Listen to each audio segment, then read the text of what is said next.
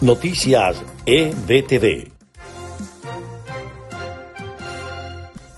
Este es el resumen de Noticias EBTV en podcast. A continuación, las informaciones del día jueves 7 de octubre. Les estaremos acompañando Freddy Machado y Susana Pérez. Comenzamos.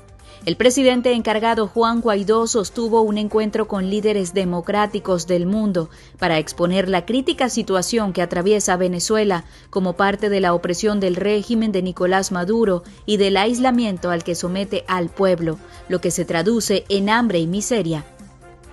La eurodiputada socialista y jefe de la misión de observación que la Unión Europea enviará a Venezuela para los comicios regionales de noviembre, Isabel Santos, explica que la misión podría introducir mejoras en futuros actos electorales y abrir una puerta de diálogo para los actores políticos.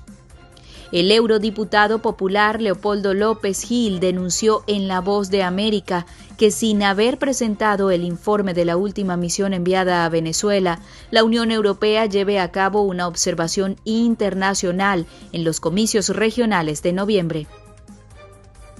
Más de 90 grupos armados están activos en Colombia y suman unos 10.000 combatientes que tienen influencia en departamentos fronterizos con Venezuela. Desolada se encuentra la frontera del estado Táchira con el norte de Santander en Colombia por ambos puentes internacionales. Hasta el momento solo se permite el paso humanitario, mientras que en el puente Francisco de Paula Santander los contenedores siguen estando allí. Y en notas de Estados Unidos, las autoridades de Estados Unidos piden más tiempo para responder a la apelación de Alex Saab, y es que el fiscal Jeremy Sanders, que tenía hasta el jueves plazo para presentar la argumentación, solicitó un nuevo plazo hasta el 14 de octubre. Estados Unidos evitó temporalmente una catastrófica cesación de pagos el jueves cuando demócratas y republicanos en el Congreso llegaron a un acuerdo para elevar el tope de la deuda hasta diciembre. Los precios de la gasolina en Estados Unidos han incrementado gradualmente este año y ahora los estadounidenses están pagando el precio más caro por galón de los últimos siete años.